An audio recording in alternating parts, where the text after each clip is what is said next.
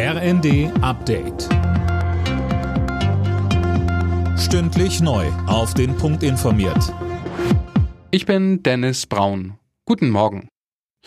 Während die Ampelkoalition mit dem neuen Entlastungspaket zufrieden ist und es unter anderem solidarisch nennt, kommt von der Opposition Kritik.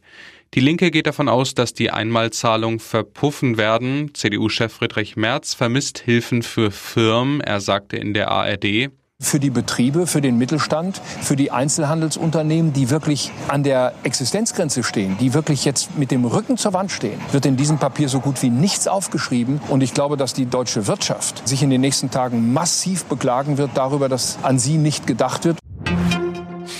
In Kanada sind bei Messerangriffen mindestens zehn Menschen getötet und mehrere weitere verletzt worden. Die Taten ereigneten sich in verschiedenen Orten der Provinz Saskatchewan. Zu den Hintergründen ist noch nichts bekannt. Die Polizei fahndet nach zwei möglichen Tatverdächtigen. Wer wird Nachfolgerin oder Nachfolger von Großbritanniens Regierungschef Boris Johnson?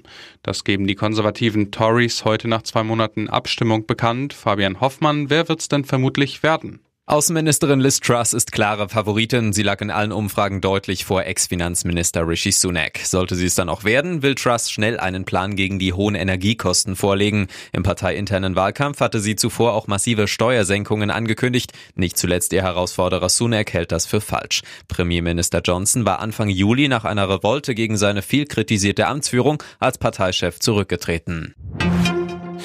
Das Feuer am Brocken hat sich nochmal deutlich ausgebreitet. Inzwischen hat es eine Fläche von 150 Hektar erfasst. Der Landkreis Harz hat den Katastrophenfall ausgerufen. Hunderte Feuerwehrleute und etliche Hubschrauber sind im Dauereinsatz.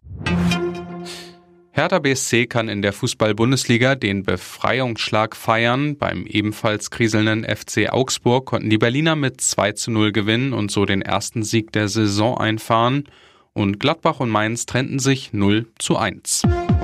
Alle Nachrichten auf rnd.de